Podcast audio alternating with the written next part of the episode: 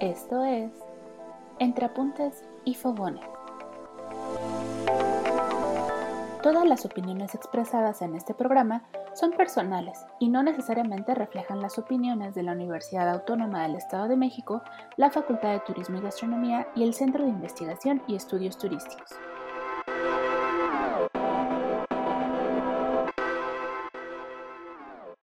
Bienvenidas y bienvenidos a nuestro octavo episodio. Soy Gabriela Cabrera, profesora de la Facultad de Turismo y Gastronomía de la Universidad Autónoma del Estado de México. En este episodio contamos con la presencia de la doctora Arlen Sánchez, quien es encargada del despacho del Centro de Investigación y Estudios Turísticos y es miembro del Sistema Nacional de Investigadores. Bienvenida, Arlen. Hola, buenos días a todos. Muchas gracias. Gracias por estar aquí con nosotros. Cuéntanos eh, el podcast precisamente está planteado para dar a conocer algunos trabajos de eh, la maestría en gestión de la gastronomía tradicional mexicana. Pero ¿nos puedes contar un poquito más sobre este programa? Sí, claro. Mira, la maestría en gestión de la gastronomía tradicional mexicana tiene como definición buscar la protección, el reconocimiento y la revalorización de los cambios e innovaciones del quehacer gastronómico de México lo cual marca un parteaguas en la profesionalización de los estudios gastronómicos, sobre todo en el área de posgrado. Esta se aprobó en diciembre de 2019. Inició en agosto de 2020 y la primera generación va a egresar este año, en el 2022, en julio.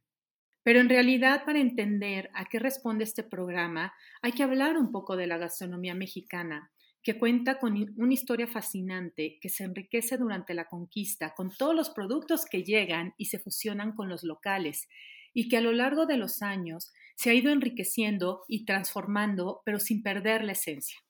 Cuando hablamos de la gastronomía mexicana, hablamos de ingredientes, técnicas, rituales y un sinfín de cosas que a veces son difíciles de dimensionar por su complejidad social y cultural.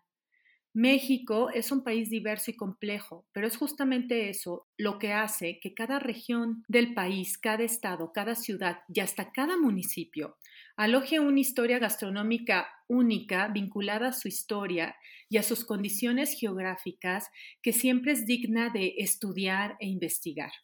Sin duda, el gran parteaguas de profesionalizar los estudios gastronómicos fue cuando nuestra cocina fue incluida en la lista del Patrimonio Cultural y Material de la UNESCO en el 2010. A partir de ese momento se empezó a entender la importancia de gestionar políticas públicas adecuadas, investigación pertinente, hablar de seguridad y autosuficiencia alimentaria, se empieza a reconceptualizar el papel del campo y de nuestras cocineras tradicionales. Y es justamente en ese sentido donde nuestra maestría en gestión de la gastronomía tradicional mexicana busca contribuir al entendimiento de ese escenario sumamente complejo.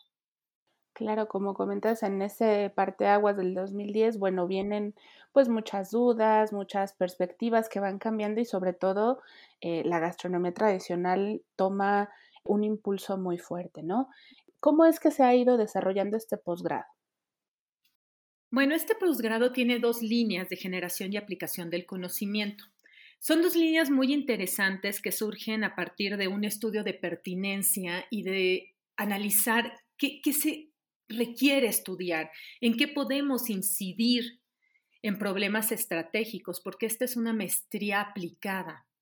La primera línea se llama Cultura y Saberes de la Gastronomía Tradicional Mexicana y esta línea tiene como objetivo mostrar la importancia de los conocimientos, costumbres y procesos de elaboración de la gastronomía tradicional mexicana como recurso patrimonial para el desarrollo y como elemento de distinción identitaria.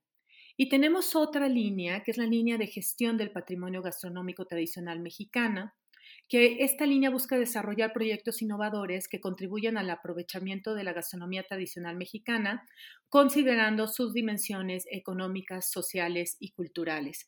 Entonces, como podemos ver, son dos líneas eh, que, abarcan un amplio espectro eh, donde la investigación pues va acorde a los intereses del alumnado y de alguna forma nos, nos ayuda a tener un panorama mucho más amplio y más complejo de lo que está pasando en, la gastronomía mexicana.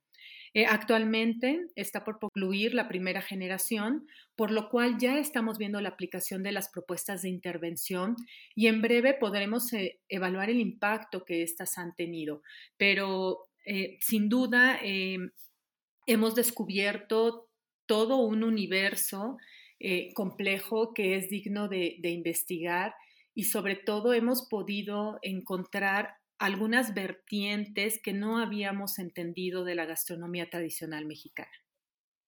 Y ahí tenemos, bueno, la primera generación, la segunda ya está también trabajando en sus propuestas, eh, esperamos escucharlos también pronto de, estas propuestas o del trabajo que han tenido, sobre todo con la primera generación. Eh, aquí en el podcast pueden escuchar diferentes episodios, diferentes experiencias directamente en voces de, los estudiantes.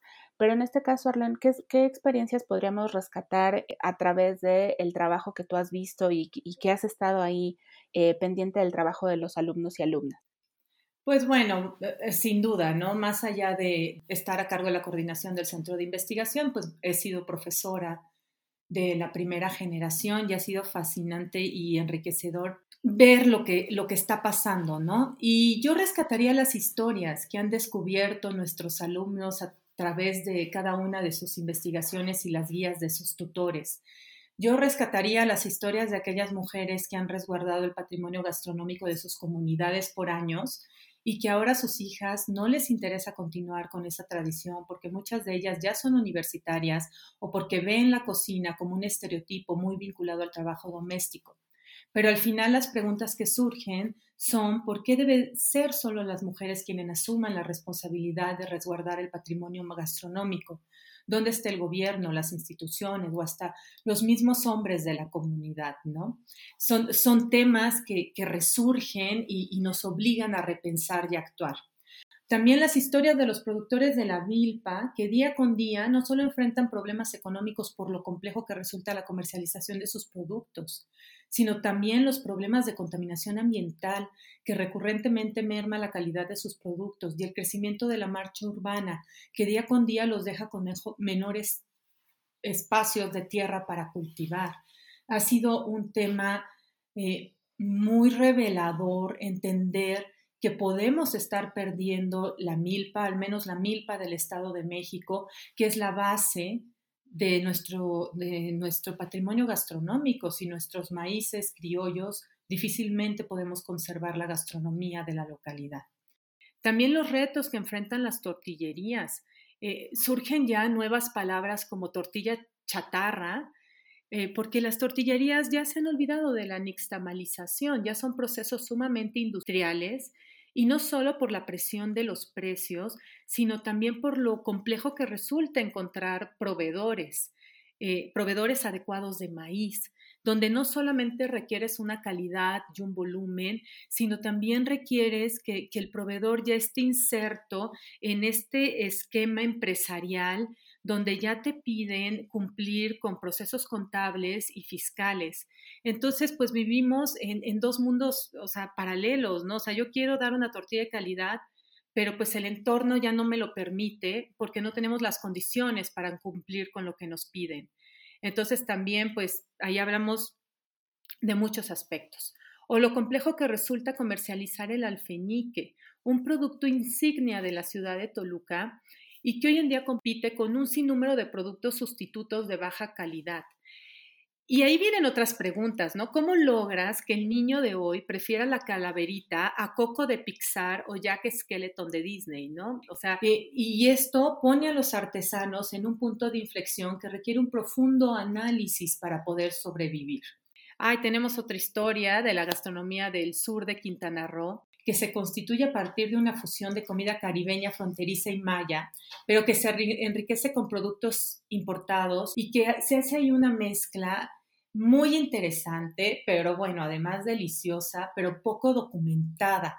Se empieza a gestionar de forma natural, pero la investigación no se ha dado. Y hoy, con el boom eh, turístico que enfrenta la zona, pues se corre un gran riesgo de perder. También tenemos estudios de las cocinas económicas. Eh, yo creo que es uno de, las, eh, MIPES más resilientes que hay. A pesar de la crisis sanitaria, a pesar de la comida rápida, a pesar de la McDonaldización, sobreviven. Y además de que sobreviven, tienen dos, eh, dos impactos muy interesantes. Generalmente generan empleos para mujeres y las dueñas de las cocinas económicas son mujeres. Entonces son un medio de sustento para un grupo de mujeres muchas veces vulnerables, lo cual es sumamente importante, pero también eh, promueven la conservación del patrimonio gastronómico porque muchos de sus platillos son de la región y compran a productores locales. Entonces, resulta muy interesante estudiarlas, ver cómo han sobrevivido y ver cómo todavía, a pesar de un mercado tan complejo, pueden seguir operando. Y sin duda, cada generación de estudiantes nos va a demostrar que hay muchas historias que contar, mucho más que investigar, pero sobre todo nos recuerda nuestra responsabilidad como investigadores, como academia, de poder incidir en problemas estratégicos de nuestro país, que ante un entorno tan complejo, nuestra gastronomía va a enfrentar escenarios que, necesitan la intervención de todos para que esto pueda sobrevivir. Y todos me refiero a a la sociedad, a los investigadores, al gobierno, al gobierno en todos los órdenes, porque sin duda requiere un trabajo colegiado y complejo para que podamos ir preservando todo esto que nos define, ¿no? Que es la gastronomía. Claro, y el, panorama que nos pintas, decíamos, es eh, muy rico y también nos demuestra toda la complejidad que hay, ¿no? De, los temas que se pueden abordar, de las dificultades que tenemos dentro de la gastronomía tradicional mexicana, por los, los cambios económicos, las em, cuestiones territoriales, geográficas, climáticas, eh, entre muchos otros temas, ¿no? Cuestiones sociales, culturales que nos llevan a cambiar lo que vamos eh, consumiendo en el día a día, pero que finalmente cuando regresamos a esta gastronomía tradicional mexicana nos damos cuenta de que son alimentos eh, que realmente nos pueden hacer mucho bien, que son alimentos saludables, pero incentivar su consumo también tiene que ir con otras situaciones, sobre todo de rescate, de conservación, de eh, los ecosistemas, por ejemplo, de la manera de producir tradicional, entre muchas otras cosas, ¿no? Muchos saberes que, como bien decías, se han pasado por muchos siglos y que desgraciadamente en los últimos años hemos visto un embate en donde muchas cosas se están destruyendo y cambiando, ¿no? Entonces, hay una gran variedad de temas, algunos los hemos planteado precisamente en el transcurso de estos podcasts. Esperamos que eh, en, los próximos meses pues podamos tenerles nuevos episodios para seguir descubriendo nuestra gastronomía tradicional mexicana. Es, eh, esperamos que nos sigan escuchando. No sé si quieres comentar algo más, Arlen.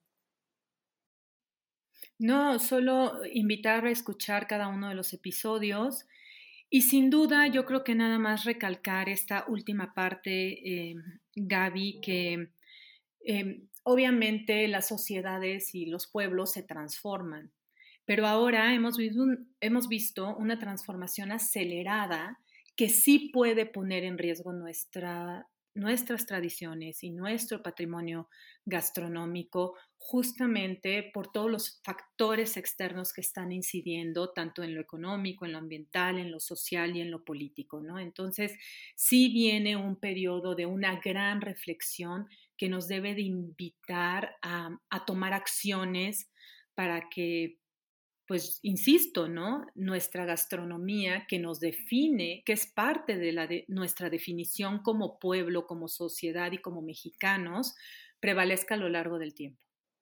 Muchas gracias, Arlen. Y les invitamos a quienes nos escuchan, si a ustedes eh, les llaman atención estos temas, creen que pueden participar en estas eh, investigaciones, en estos programas o en esta incidencia que queremos lograr dentro de la gastronomía tradicional mexicana, acérquense a la Facultad de Turismo y Gastronomía. Ya están las convocatorias listas para que puedan integrarse con nosotros. Con esa idea cerramos este episodio, les agradecemos mucho por habernos escuchado y los invitamos a que nos escuchen nuevamente en los siguientes episodios para seguir descubriendo la gastronomía tradicional mexicana.